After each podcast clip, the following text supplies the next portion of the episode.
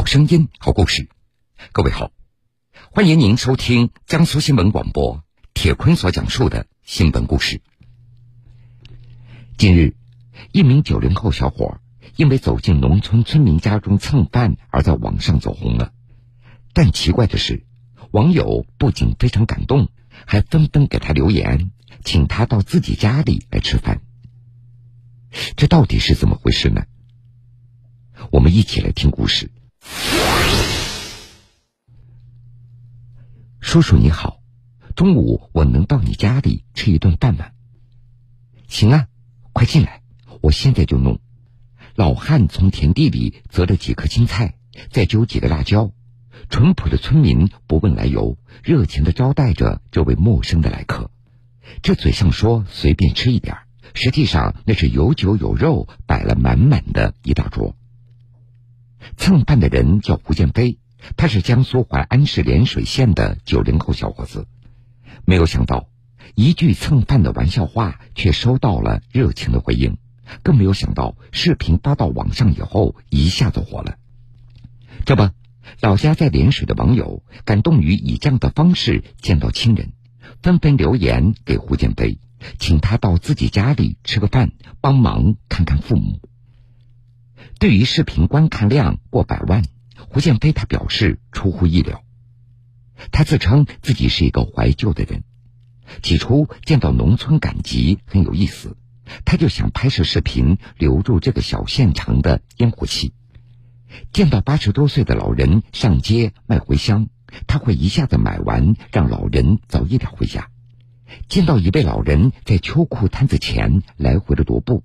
胡建飞他会悄悄买好秋裤塞到老人的手里。后来在赶集的时候混了脸熟，大家就喊他有空到村里吃个饭。这说的人多了，胡建飞也就萌发了蹭饭的想法。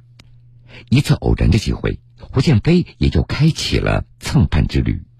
我第一次去的就离我们开发区很近，那个陈思镇去了一个村，然后我就跟那个大爷。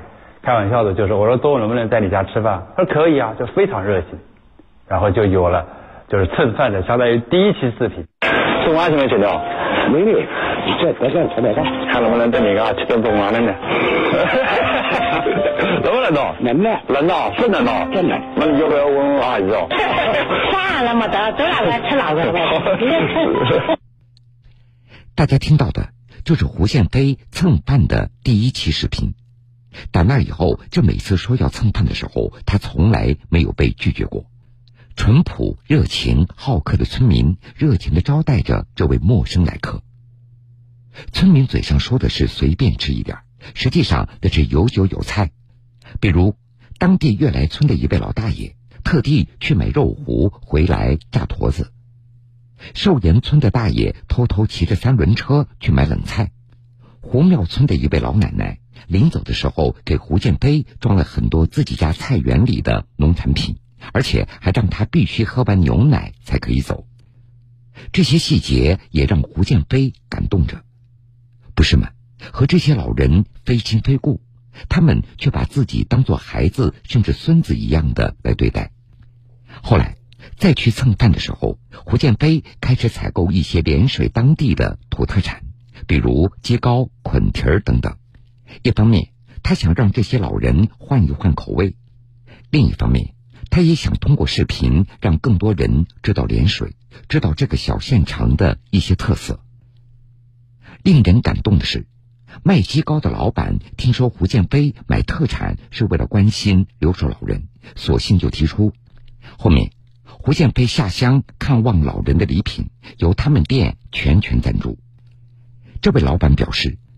胡建飞这是在做公益行为，他们俩是同龄人，他也想出一点力。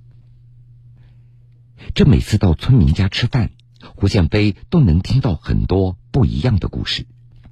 在他看来，这些故事比看电影还要精彩。胡建飞还记得，有一次吃饭的时候，姚爷爷拿出老伴儿一九六五年送他的一块小手帕。当兵的时候一直带在身上，回来就和老伴儿结婚了。而这块小手帕，姚爷爷也一直随身带着，留存到现在。老一辈那真挚纯真的感情让胡建飞印象深刻。姚爷爷拿出那块小手帕，骄傲的表情，他一直难以忘怀。陈师镇的一对老人结婚五十年了，爷爷心疼的说：“老伴儿陪着他吃了一辈子苦。”可是奶奶却说自己一辈子过得非常幸福，即使年轻时条件不好，丈夫都会把粮票给卖了，给自己买衣服、买围巾。以前不懂什么叫做浪漫，但是他们只想用心对对方好，自己吃点苦没什么。现在生活变好了。两人住着大房子，儿子媳妇也非常的孝顺，一辈子没吵闹着，他们如今过得更加幸福了。胡建飞平时工作非常忙，以前在外地打拼，回到临水以后，建立了网络招聘平台，免费为当地的商家、企业和求职者服务，所以他只能挤出时间去看望老人。一个视频从拍摄、剪辑到发布需要将近三天的时间。胡建飞说：“虽然有些累，但是每次看到老人开心的笑容，他觉得一切都值了。”胡建飞蹭饭的视频发到网上以后，一下子火了。老家在涟水的网友也都纷纷留言，让胡建飞到自己家吃个饭，帮忙看一看父母。有一对老人，家里的三个孩子全部是大学生，不过因为工作的缘由，他们很少回家。收到这位网友的来信以后，胡建飞和团队的小伙伴一起就去了他的家，陪着这位网友的父母做菜吃饭。在视频中，老人不断的叮嘱儿子不要熬夜，一定要注意身体啊。视频发布以后，这位网友向胡建飞表示。一个下午，他循环看了几十遍，每一遍鼻子都是酸酸的。不过看到父母身体健康，他也是由衷的高兴，决定一定要抽出时间回老家看一看老人。每个乡镇的人都有给我留言，后来就慢慢慢慢，就是每个乡镇都会去跑一跑。前几天在北京的一个小伙子让我去看看他的爷爷跟他的外婆，他们住在一个村里面。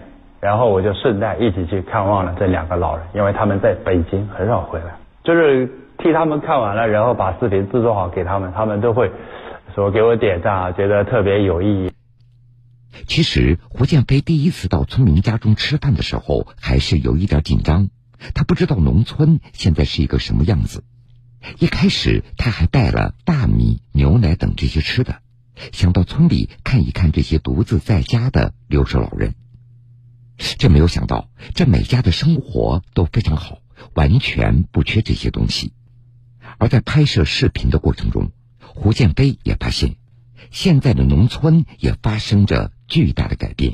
去到每个乡镇的时候，会发现很多乡镇都建起来了新农村嘛，就是一家一院的，门口啊也花花草草啊种的都特别漂亮，那住起来应该都挺舒适的，就老百姓感觉到是，呃是。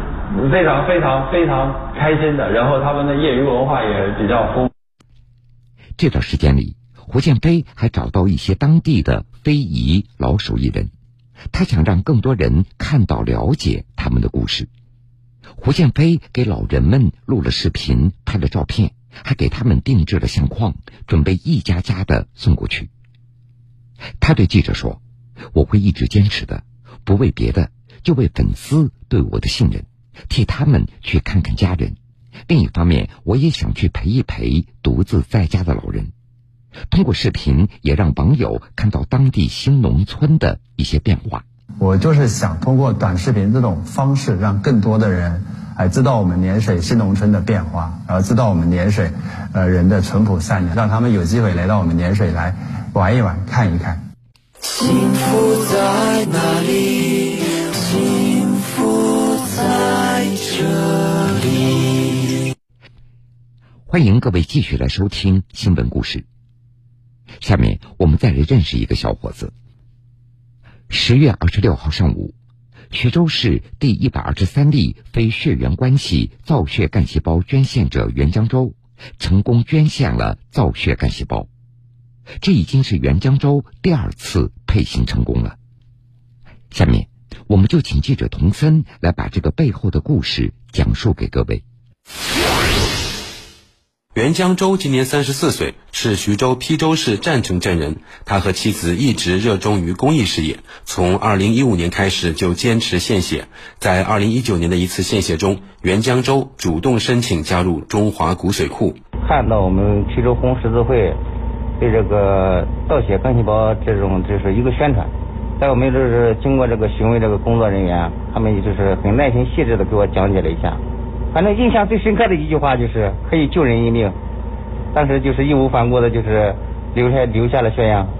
二零二一年，袁江州接到邳州市红十字会的通知，说他与一名年仅五岁的小患者配型成功。袁江州作为两个孩子的父亲，二话不说就答应了捐献，并放下手中的工作，积极配合体检。可袁江州因为从事货物运输工作，生活不规律，长期开夜车。体检结果显示几项指标不合格，无法进行捐献。即便他不甘心的又进行了两次复查，结果还是不尽人意。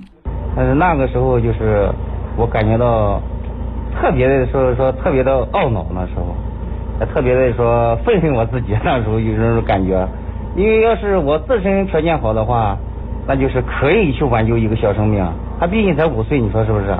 我就开始就是尽量的去。安排自己的时间，尽量的能做到有规律的去生活，就有规律的作息。